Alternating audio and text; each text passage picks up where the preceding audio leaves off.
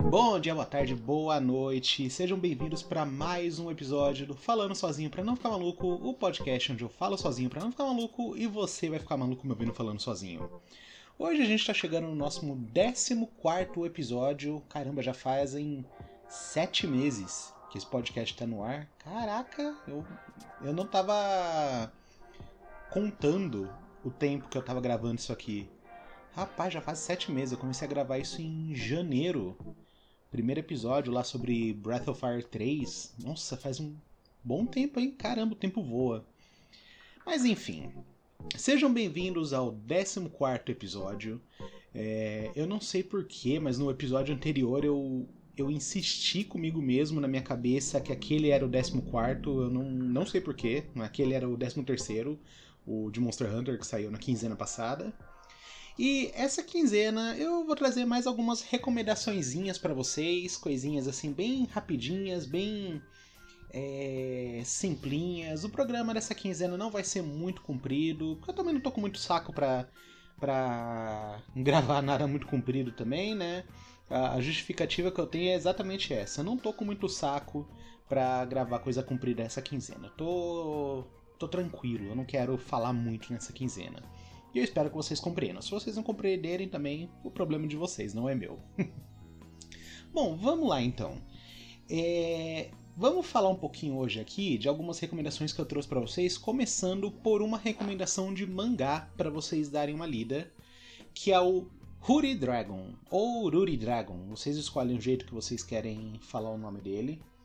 É um mangá bem recente, ele tem só, vejamos aqui, quantos capítulos? Cinco capítulos. Faz pouquíssimo tempo que ele saiu. O autor, ou autor, eu não sei dizer agora, é, se chama Masaoki Shindo. E esse mangá tá disponível lá na, no aplicativo da Jump, né? No Manga Plus, para quem tiver interesse de dar uma olhadinha nele. Por hora, na Manga Plus, ele só tá disponível é, em inglês. Ele não tem em português. É um pouquinho difícil, né, de achar mangá em português no Manga Plus. Se eu não me engano, os únicos mangás em português que eu lembro, vejamos, é o One Piece e qual que era o outro? E o Spy Family que eu me lembro aqui de cabeça, são os únicos mangás é, em português que eu vi no, no Manga Plus até hoje. Eu não achei nada além disso para poder recomendar para vocês, mas é aquela também, né, gente? Inglês não é uma língua tão difícil de aprender, né?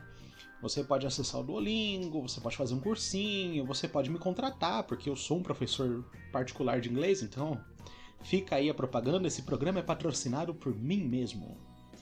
E vamos falar de Huri Dragon aqui. Vamos parar de enrolar e vamos falar um pouco de Huri Dragon. Qual que é a história de Huri Dragon? A gente conhece uma garota. Eu não vou me lembrar o nome dela agora. Eu acho que o nome dela é Huri mesmo. Eu não lembro se são é um apelido dela. E a princípio, quando a gente conhece ela, ela é uma garota normal. Não tem nada de especial nela. Até que um dia ela acorda de manhã e ela tem um par de chifres na cabeça. E ela entra em pânico, ela fala: O que, que é isso? Por que, que eu tô com um chifre na cabeça? Meu Deus do céu, o que, que tá acontecendo? E a mãe dela conta para ela com a maior casualidade do mundo que o pai dela, que é ausente, né? Aparentemente assim, a mãe dela criou ela sozinha e a justificativa que ela dava para a menina a vida toda era tipo: "Ah, eu e seu pai somos divorciados", muito provavelmente algo desse tipo. Mas o que ela fala pra mãe, pra, a mãe dela fala para ela é o seguinte: ah, seu pai, ele é um dragão. E ela fica, como assim? Meu pai é um dragão. E a história não gira em torno da Ruri tentando descobrir, tipo, quem é o pai dela, que dragão é esse. Não, ela tá pouco se lixando pro pai dela. Ela não quer ver ele. Mas ela tá preocupada com o fato de que ela tá herdando características dele e ela não sabe lidar com isso, né?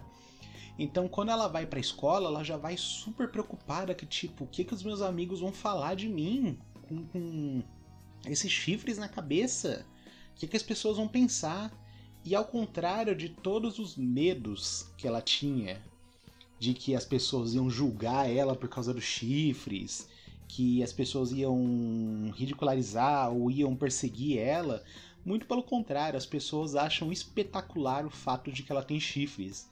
Então ela se sente um pouco mais confortável, mas ainda assim não é um conforto legal para ela porque ela não gosta de ser o centro das atenções. Então, mesmo assim, ela ainda fica um pouco pé atrás, sabe? Ela fica um pouco tipo, putz, o problema não é mais que as pessoas não estão me julgando pelos chifres.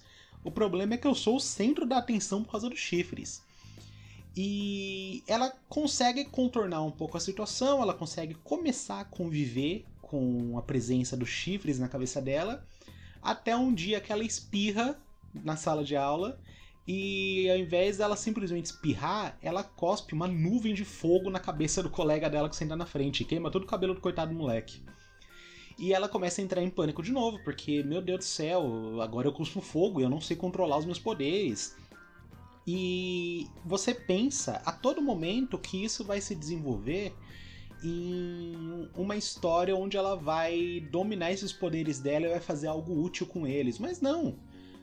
Huri Dragon não é sobre isso. Huri Dragon não é sobre dominar os seus poderes e mudar o mundo com eles. Huri Dragon é sobre se, se aceitar como quem você é e se amar como você é.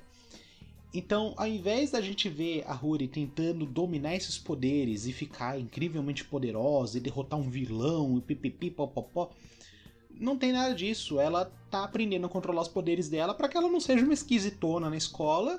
E por outro lado, os colegas adoram ela, os colegas acham ela super legal, super estilosa, eles querem saber mais sobre ela. E não é de uma maneira invasiva, eles realmente admiram essa menina porque eles ficam pensando, nossa, ela é super legal. Ela é uma demi-humana. Eu quero conhecer mais sobre ela. E ela é meio que a, a estrela da escola por causa disso. Mas ao mesmo tempo ela vive uma vida super normal. Ela vai na lanchonete com as amigas dela, elas vão estudar juntas. E Huri Dragon é basicamente isso, não é a Huri aprendendo a, a ser um dragão no corpo de um humano. Holy Dragon é sobre uma menina adolescente aprendendo a ser uma menina adolescente, porque ela sempre foi uma menina muito quietona, muito na dela, muito isolada. E a partir do momento que aqueles chifres saíram na cabeça dela, ela se tornou popular, todo mundo quer ser amigo dela. Então agora ela tem que entender como que se lida com esse mundo novo de ser uma pessoa popular na escola, de você ter amigos, de você ter pessoas que estão interessadas em você de como ser o centro da atenção, mas não de uma forma negativa, mas de uma forma de que as pessoas realmente querem te conhecer.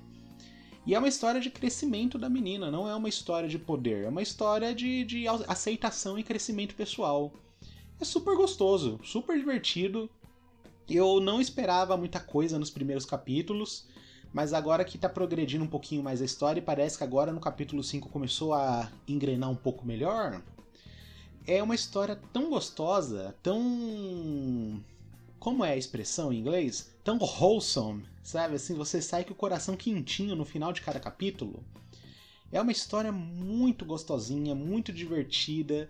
Eu tô curioso para ver onde isso vai, eu tô curioso para saber se a gente vai ver o pai dela, porque apesar dele não ser o foco da história, afinal o foco é ela, eu ainda tô curioso para ver como que é o pai dela, porque ela tá herdando características do pai dela. Então seria interessante a gente ver como é esse dragão do qual ela tá herdando essas coisas para saber como ela vai ficar mais para frente, né? Porque a gente não sabe o quanto de humano vai sobrar da Ruri conforme ela cresce. A gente não sabe se ela vai virar um dragão quando ela virar adulta. E, e, a história vai girar realmente em torno disso. Dessa garota manter a humanidade dela porque ela tá aprendendo a ser um ser humano outra vez, porque agora ela é uma pessoa completamente diferente. Então, uma história gostosíssima, super divertidinha, super leve, é uma leitura muito levinha, muito legal. E é, é, adaptem Holy Dragon para um anime, porque eu, eu vejo assim um potencial muito legal de você ter um, um anime gostosinho de ver, daquele que você termina o episódio e fala assim, nossa, isso foi tão tão leve para mim, me ajudou a, a, a, esvaziar a cabeça pro dia. Muito gostoso, muito levinho mesmo. Holy Dragon é, é a primeira indicação de mangá que eu tenho hoje para vocês. Bom, continuando com indicações de mangá, aqui eu vou trazer mais um. Que esse mangá ele tá progredindo bem na Jump também. Ele tá no capítulo 30 no momento. Que é o mangá Doron Dororon. O, o nome dele é meio bizarrinho, né? É meio, meio bizarro. E a história dele é bem promissora. Ele, para mim, honestamente, ele tem o potencial para ser um dos grandes títulos da Jump no futuro. Assim, ao, ao, nível. Não ao nível do que, por exemplo, Boku no Hero tá sendo. Sabe? Não, não esse nível de fenômeno mundial. Mas ele tem um potencial para ser algo grande também, assim, com um público na casa dos milhões. Porque é muito gostoso também. Sobre o que, que é Doron Dororon? A gente é apresentado ao protagonista, que é o Dora, e é, ele vive num mundo como o nosso, um mundo normal como o nosso, só que existem yokais que aparecem nesse mundo. E esses yokais eles devoram humanos para poder se sustentar, né? Ninguém sabe como os yokais aparecem, eles simplesmente aparecem, eles são invocados por uma pessoa misteriosa. E por um certo período de tempo foi um caos absoluto, porque ninguém sabia lidar com esses yokais, até que uma organização de samurais foi montada e eles combatem esses yokais. O que, que é o pré-requisito para você se tornar um samurai? Para você entrar para essa corporação e caçar yokais? É você ter energia espiritual. Se você conseguir, de alguma forma, emanar a sua energia espiritual, você já pode se alistar na corporação samurai para poder combater essas ameaças. E o que acontece? O nosso protagonista aqui, o Dora, ele não tem absolutamente nada de energia espiritual. Ele é assim, total e completamente um, um zero à esquerda em quesito de energia espiritual. Só que por outro lado, ele é um cara super determinado, ele é um cara super forte, ele, ele é habilidoso e tudo mais. Só que mesmo assim, ele não pode entrar na corporação. Afinal de contas, se você não tem energia espiritual, você não pode combater um yokai. É, é basicamente a mesma coisa que você pegar um, um, um, galho de uma árvore e tentar bater no yokai. Você não vai causar dano nenhum para ele e ele vai te matar na hora. Porém, o Dora, ele tá obstinado. Ele tá, assim, obcecado com a questão dele querer virar um samurai. Por quê?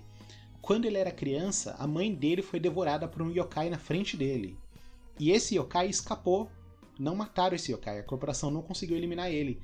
Então ele busca essa vingança, ele quer entrar na corporação para poder encontrar esse yokai e matar ele, e poder vingar a mãe dele para o espírito dela descansar em paz. Mas, porém, todavia, como ele não tem um poder espiritual, ele não pode se juntar à organização.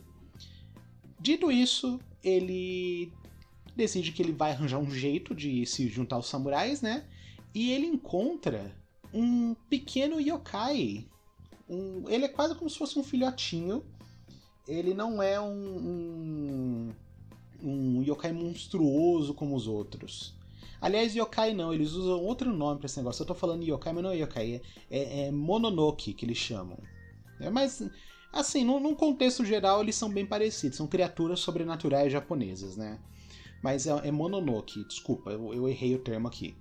Mas enfim, ele encontra esse Mononoke pequenininho que se chama Kusanagi. E o Kusanagi é a coisinha mais fofa que eu já vi na minha vida. Ele parece um, uma lesminha. Ele é muito bonitinho. Ele, ele parece uma lesminha com aquele olho bem característico do Digimon, sabe? Aquele olho redondo com duas pontinhas pretas nos cantos, assim, é um olho bem característico de design do Digimon, aquilo lá. E ele é muito fofinho. E o Kusanagi, diferente dos outros Mononokes, ele não devora humanos, ele não quer devorar humanos e ele não sente necessidade de devorar humanos para existir. Só que ele também não faz ideia de por que, que ele está no mundo dos humanos. Ele não lembra quem invocou ele, como ele chegou lá. E os dois decidem se juntar para poder cumprir a missão de cada um deles. A missão do Dora, que é vingar a mãe dele, e a missão do Kusanagi, que é entender a existência dele ali e tentar mostrar para os outros Mononokes que eles não precisam devorar humanos, eles não precisam lutar entre eles. Dá para os humanos e Mononokes viverem é, em harmonia uns com os outros. E os dois são a prova viva disso. Quando os dois se juntam para lutar, o Kusanagi ele pode mudar de forma. Então ele vira uma espada, uma katana, pro Dora poder usar como arma, né? E como o Dora não tem energia espiritual, o Kusanagi canaliza a energia dele dentro do corpo do Dora para que ele possa utilizar essa energia.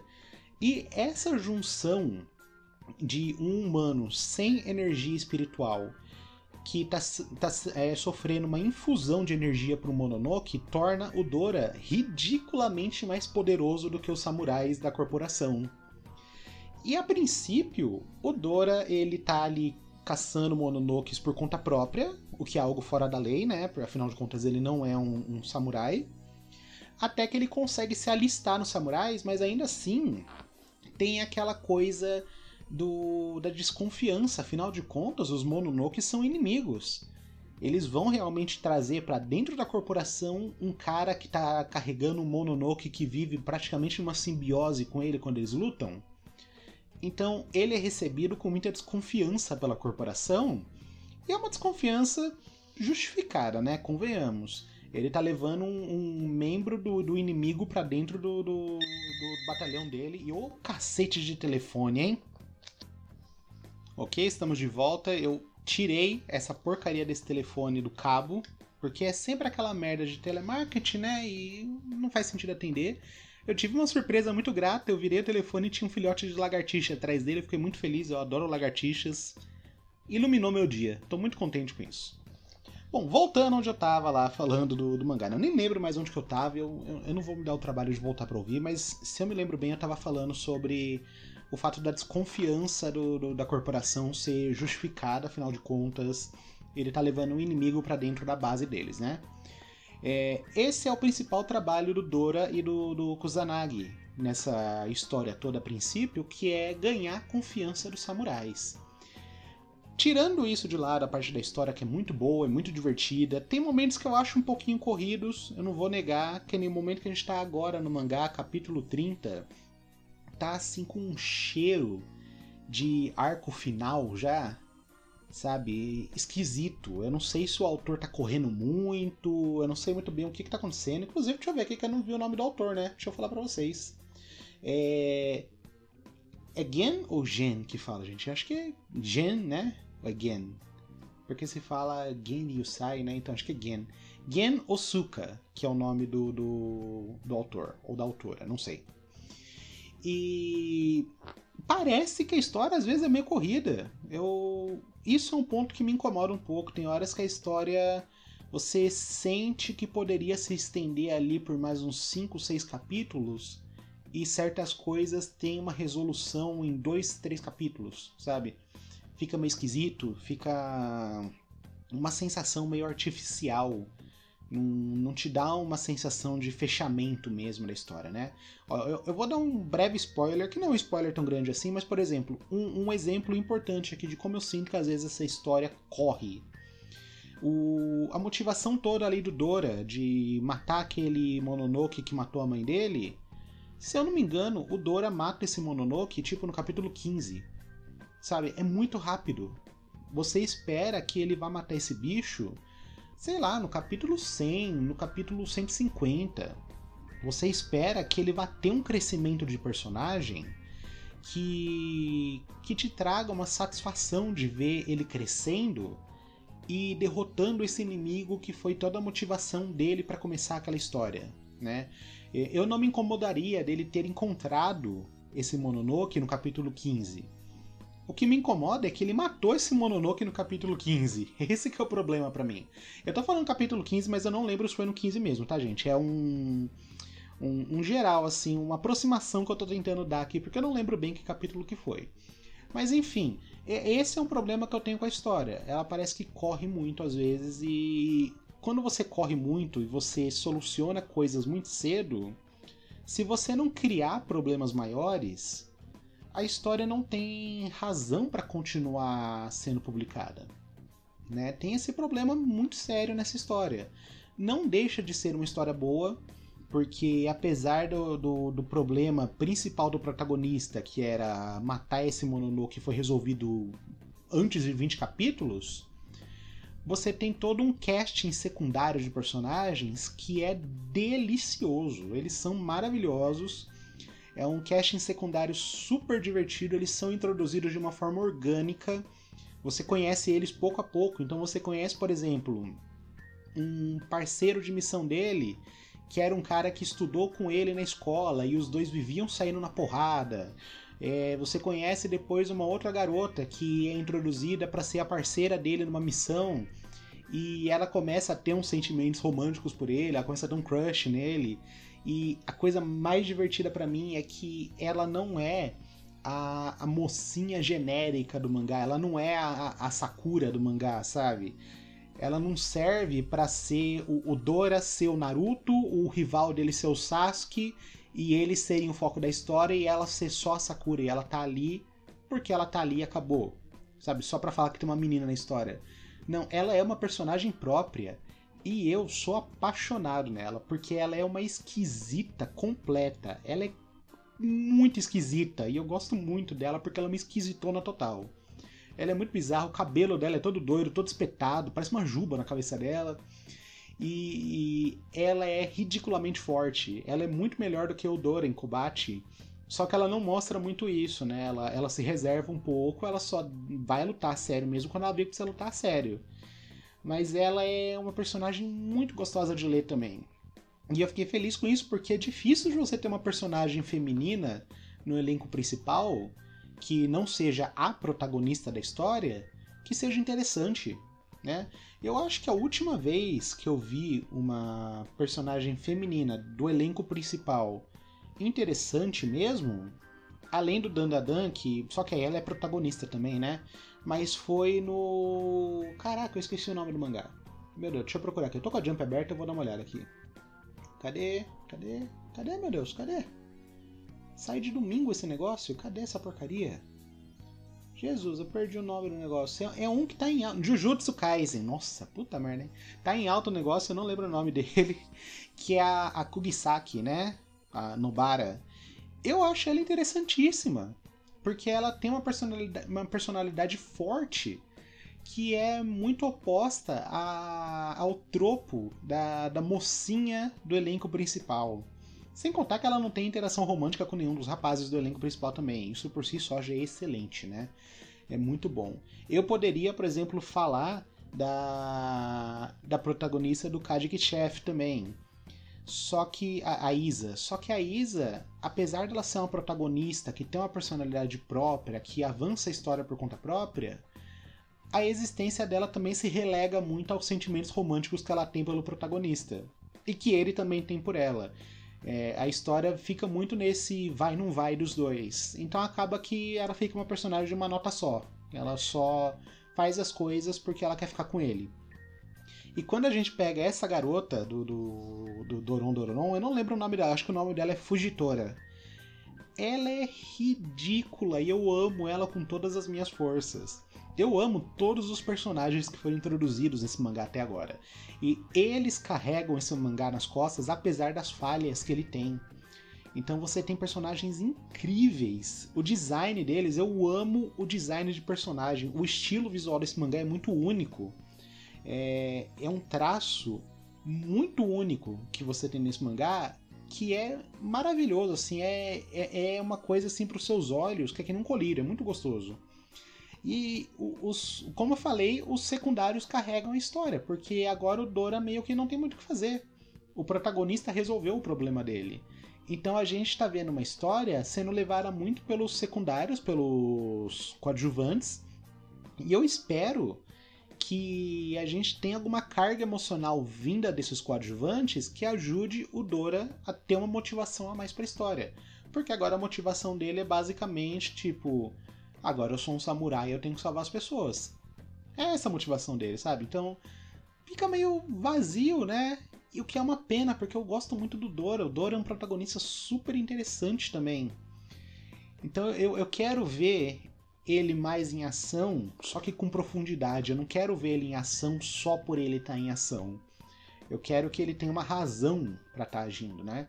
Agora, nesse arco que a gente entrou, que eu não sei se vai ser o arco final, eu não sei o que tá acontecendo, eu não sei o que se passa com o autor, porque tá com muita cara de arco final, E se for um arco final, eu vou ficar muito decepcionado, porque essa história tem um potencial para ter ali uns 200, 300 capítulos.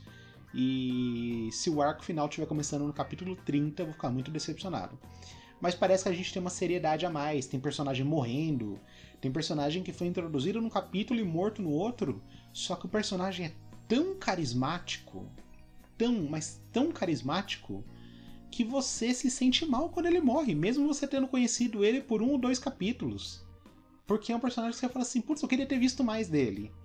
Então você, leitor, tem uma profundidade emocional com esses personagens que eu gostaria que o Dora tivesse também. Para eu poder ver ele motivado a fazer mais coisas. O Dora tá motivado pela morte desse personagem, só que ainda assim você não vê muita interação grande entre eles. Mas fica uma história muito carregada por é, coadjuvantes que eu gostaria que fosse carregada pelo protagonista. Não deixa de ser uma história muito boa. Doron Doron é maravilhoso, apesar das suas falhas, porque não existe mangá perfeito também, né, gente?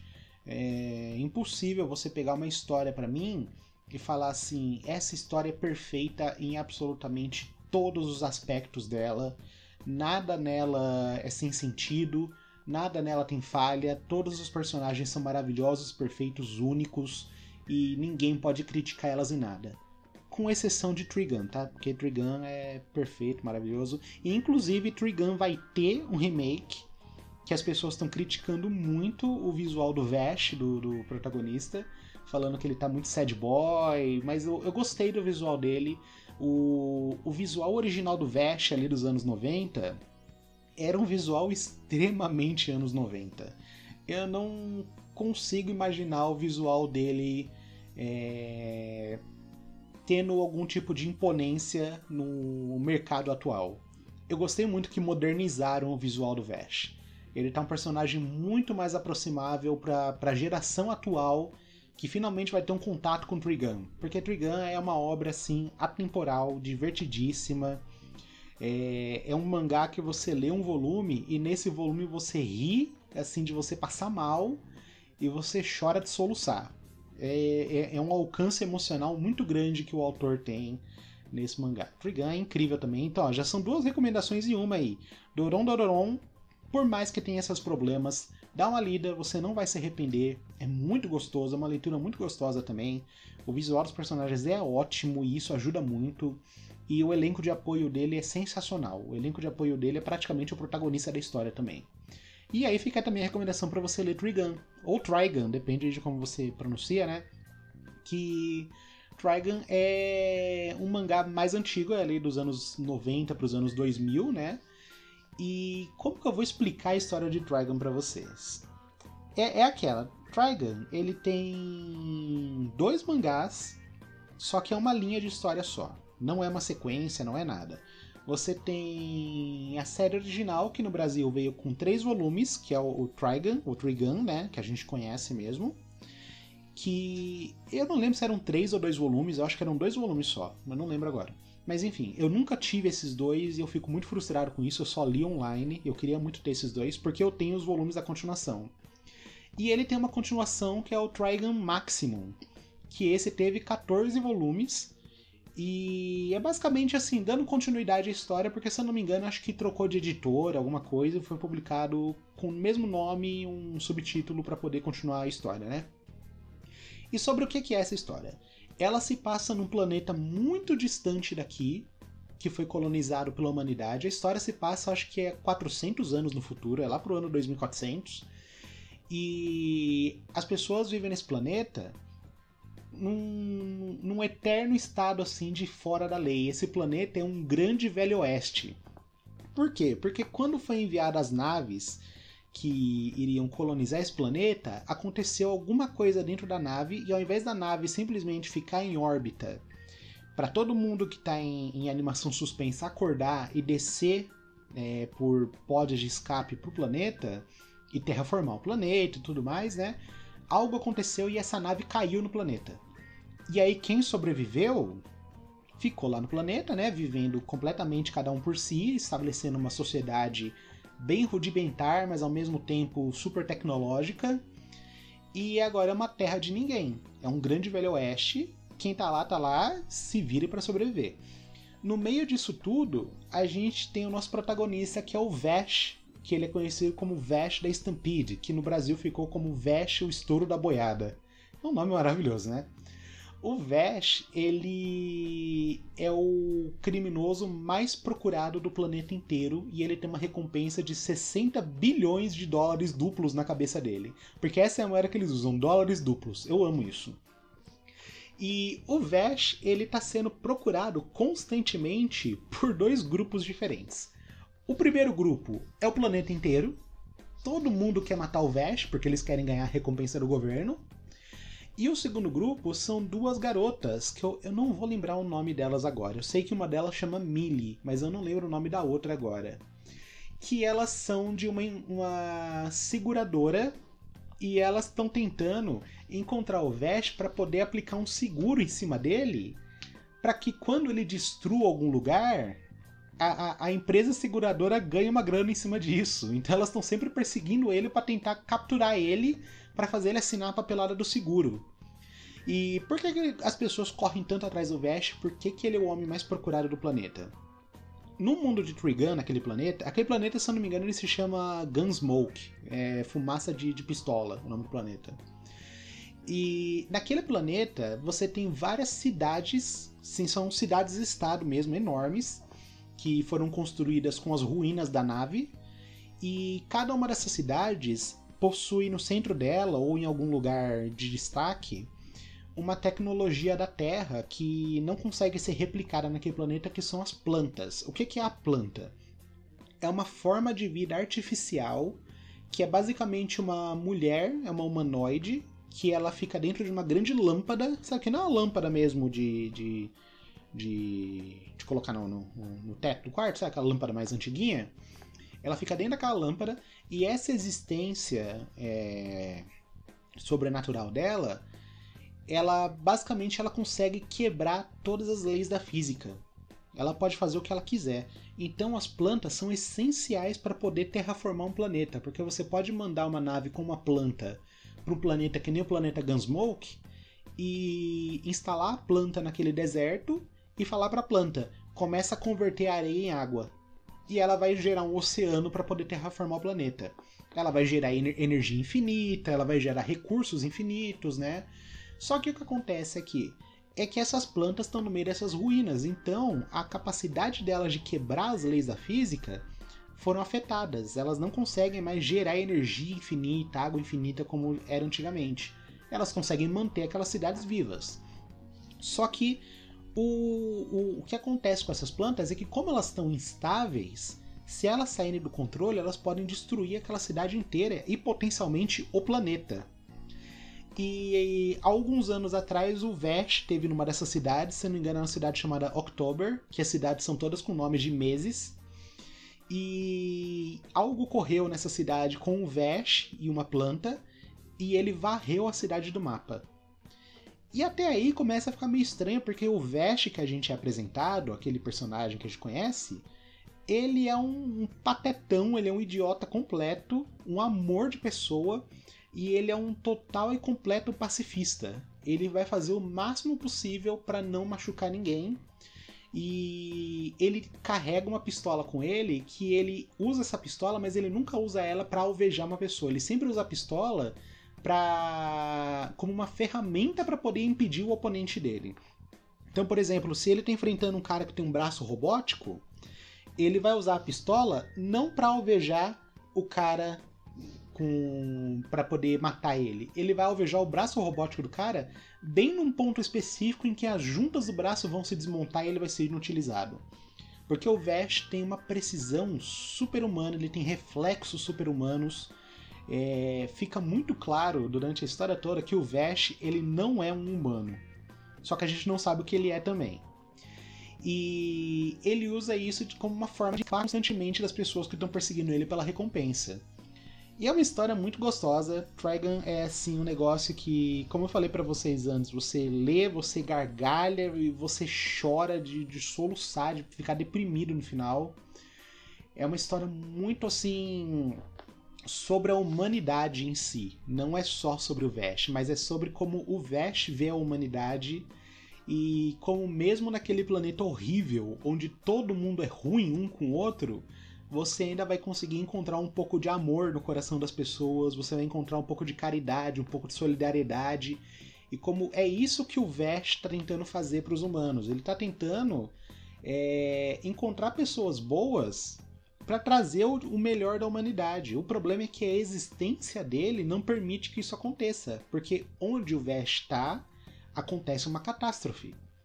Então é uma história maravilhosa, é, é, super divertida, tem vários mistérios em relação à origem do Vesh, quem ele é, por que ele tem essas habilidades dele, e isso tudo vai sendo desenrolado conforme você avança na história e tudo é respondido ao final da história. Absolutamente tudo é respondido para você no final da história. É muito gostoso porque é uma história bem fechadinha.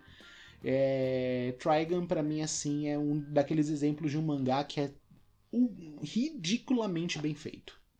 Ele é tão bem feito que você pode usar ele como base para montar uma história. Porque ele te conta tudo bonitinho, sem ficar segurando sua mão.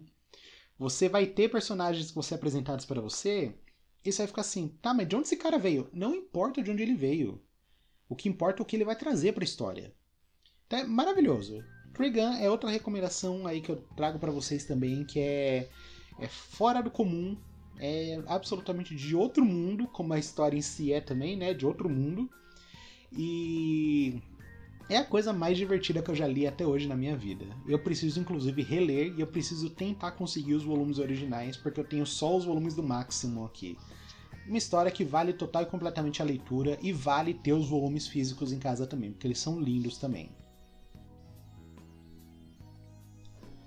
E para encerrar, eu vou trazer uma recomendação de série aqui para vocês. Eu ia trazer de jogo, mas eu quero terminar esse jogo antes de, de de falar. E sem contar que eu tô falando muito de jogo ultimamente, né? Vamos ficar um, uma quinzena sem falar de jogo aí.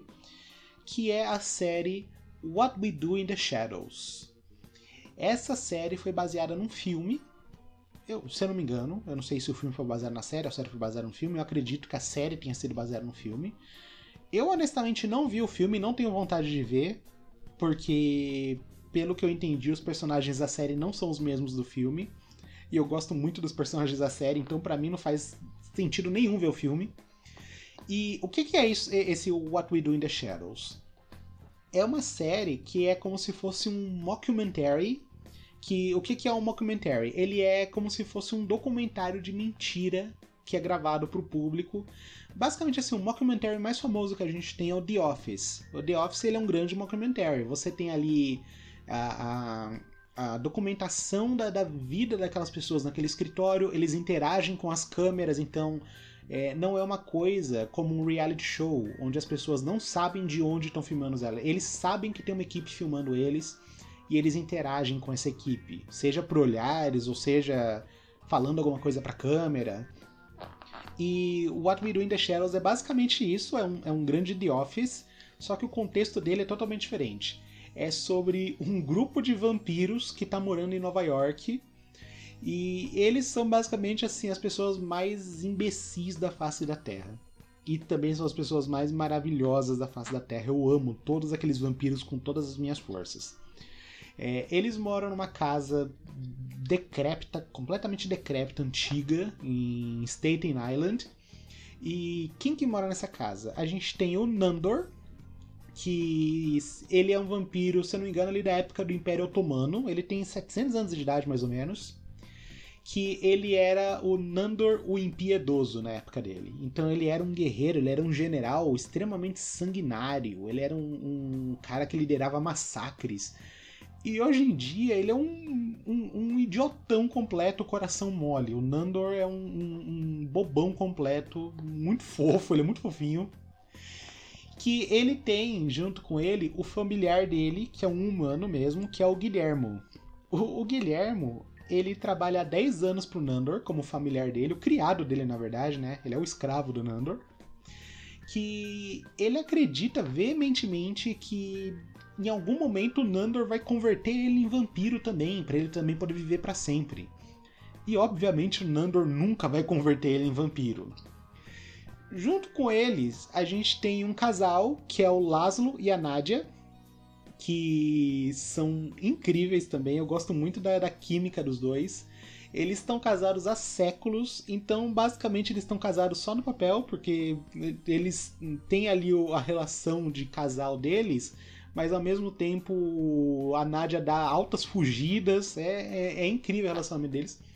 O Laszlo, ele acredita que ele é o centro do universo, tudo gira em torno dele, ele é extremamente egocêntrico, mas ao mesmo tempo ele é um cara super atento com as pessoas ao redor dele. Ele, como todos os vampiros que a gente conhece, ele é super rude, ele é super grosso, ele acha que todo mundo tem que servir ele, mas ele ao mesmo tempo sabe demonstrar um pouco de gratidão pelo que as pessoas fazem por ele.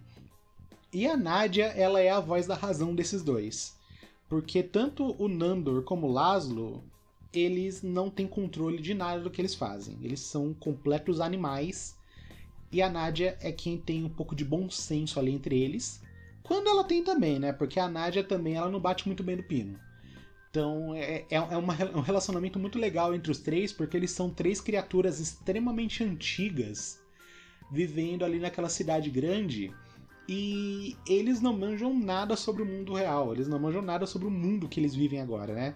E junto com eles vive um vampiro mais novo, ele tem acho que 100 anos só, que é o Colin Robinson, que é o meu personagem favorito da série. O, o Colin, diferente desses três, ele não é um vampiro clássico como eles, que é aquele vampiro que não pode sair na luz do sol que morre, que que não pode ver um crucifixo que começa a soltar fumaça, que tem que viver sugando sangue. O, o Colin Robinson ele é um vampiro de energia. Então, como ele se alimenta? Ele se alimenta de sentimentos negativos. E como ele gera esses sentimentos negativos? Sendo a pessoa mais entediante do planeta. Então ele senta com alguém e ele começa a contar uma história extremamente longa e maçante e ele não para de falar e ele vai te interromper e vai falar por cima de você e você não vai conseguir escapar da conversa com ele. E você tá lá murchando lentamente de tédio e ele vai estar tá se alimentando do seu tédio. Ele, ele é o melhor personagem dos quatro. Ele é muito bom. Eu amo ele. Ele é muito legal, muito divertido. E, e, é legal porque o, o, é, ele não se alimenta só da energia dos humanos, mas ele se alimenta também da energia negativa dos outros vampiros que moram com ele. Então, sempre que os três estão se estranhando e estão brigando entre eles, o Colin tá em algum lugar com a boquinha aberta fazendo assim. sugando a energia deles também.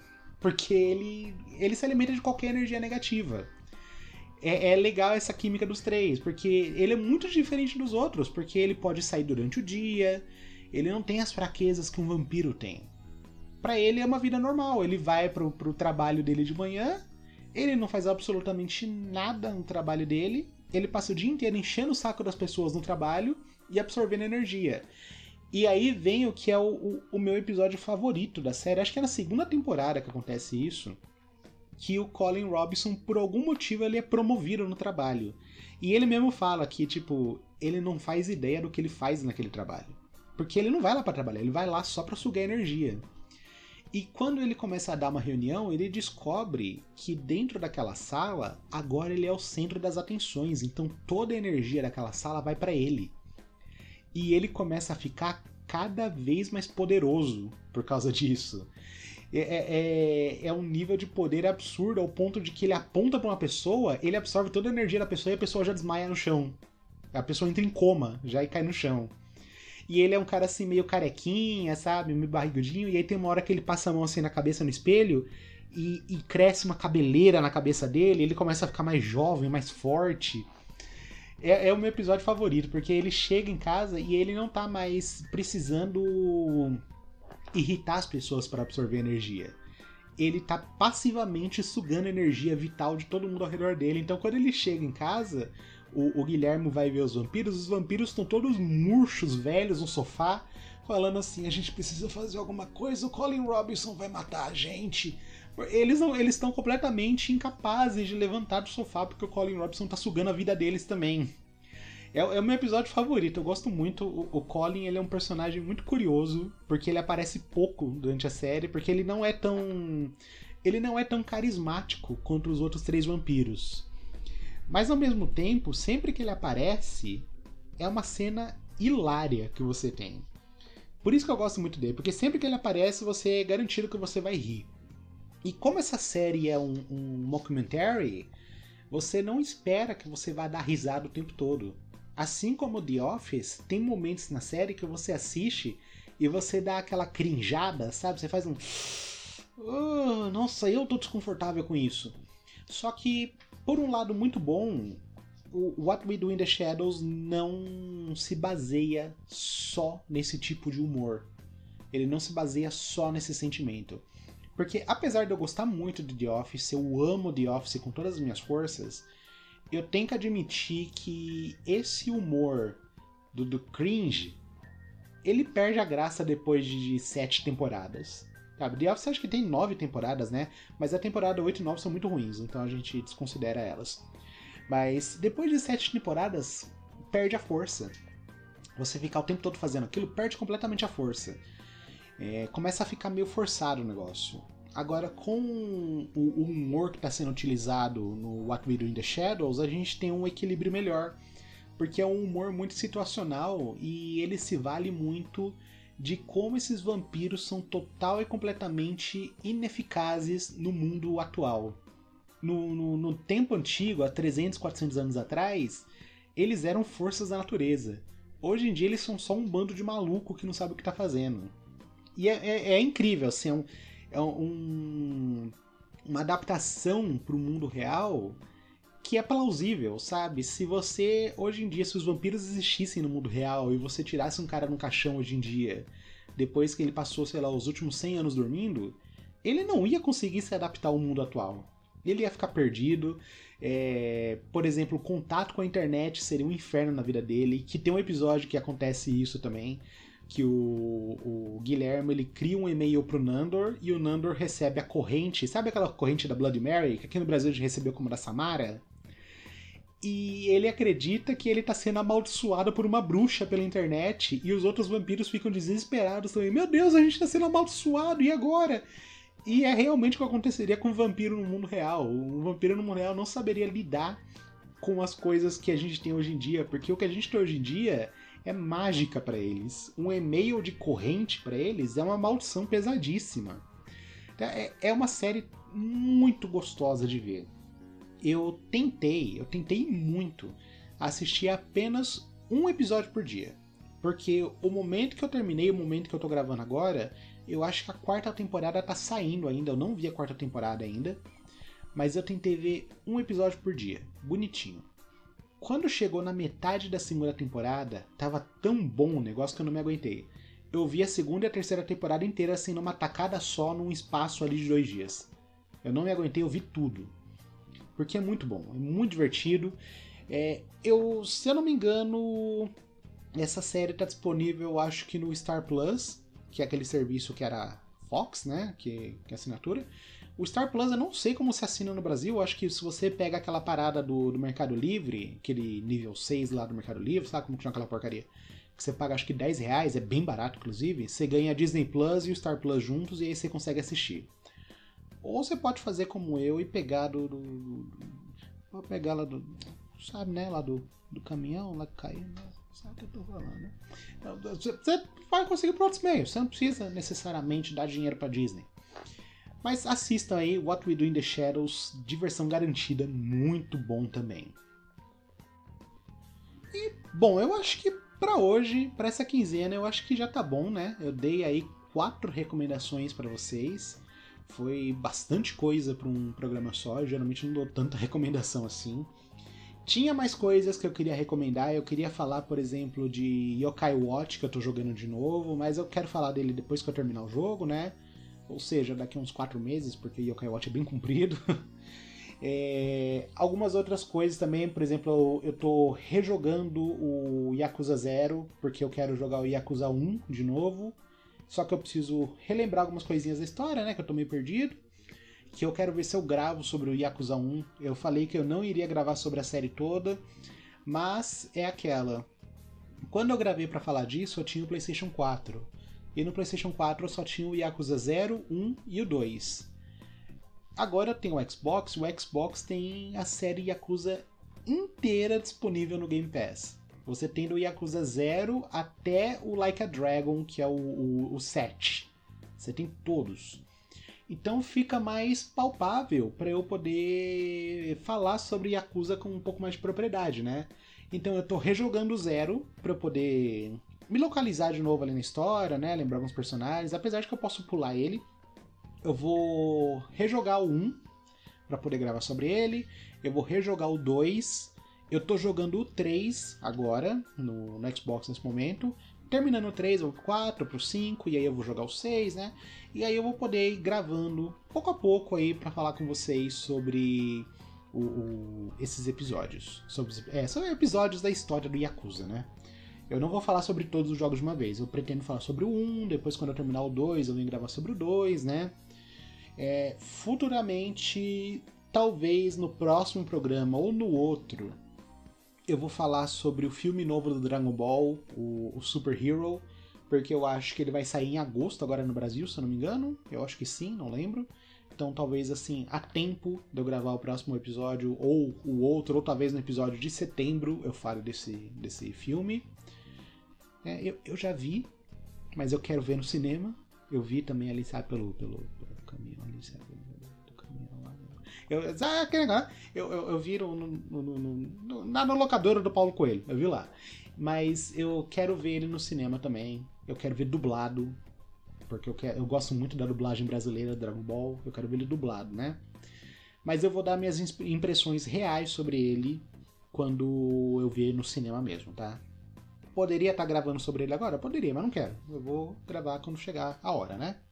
Então tem bastante coisa para falar com vocês. É, quando chegar em setembro vai ter Splatoon 3. Será que eu vou ter dinheiro? Provavelmente não, então eu não vou jogar ele tão cedo. Mas quando eu jogar Splatoon 3 eu vou gravar sobre ele também. Tem bastante coisa pra gente conversar aí. Tem muita coisa interessante que tá saindo pra gente falar. Eu não tenho plano nenhum de gravar um programa sobre o filme novo do Thor. Por dois motivos importantes. Primeiro, absolutamente todos os podcasts do planeta estão falando sobre esse filme, então a minha opinião não, não importa. Tem pessoas com gabarito muito melhor do que o meu para falar sobre esse filme. E também porque, honestamente, gente, eu não tenho mais saco para filme da Marvel. Eu, eu tô realmente de saco cheio da Marvel. Eu não tenho mais saco para ficar vendo filme de herói, não. Eu, eu sei que o filme do herói, do, do, Thor, feito pelo, pelo Taika, é legal. O Thor Ragnarok foi muito engraçado, muito divertido. Mas eu não quero ver, eu não tô afim de ver. Quando eu quiser ver esse filme eu vou ver, mas não vai ser agora.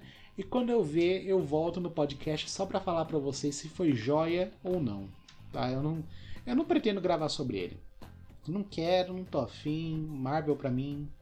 Eu quero férias da Marvel por uns 5 ou 6 anos. Bom, eu acho que já deu também para essa quinzena, né? Eu tô fazendo esse encerramento há quase 10 minutos já. Então eu espero que vocês fiquem bem, se cuidem, como sempre, usem máscara, passem álcool gel na mão, se vacinem se vocês já tiverem disponibilidade de vacina onde quer que vocês estejam. Apenas se cuidem para que a gente possa se falar na próxima quinzena. Tchau, tchau!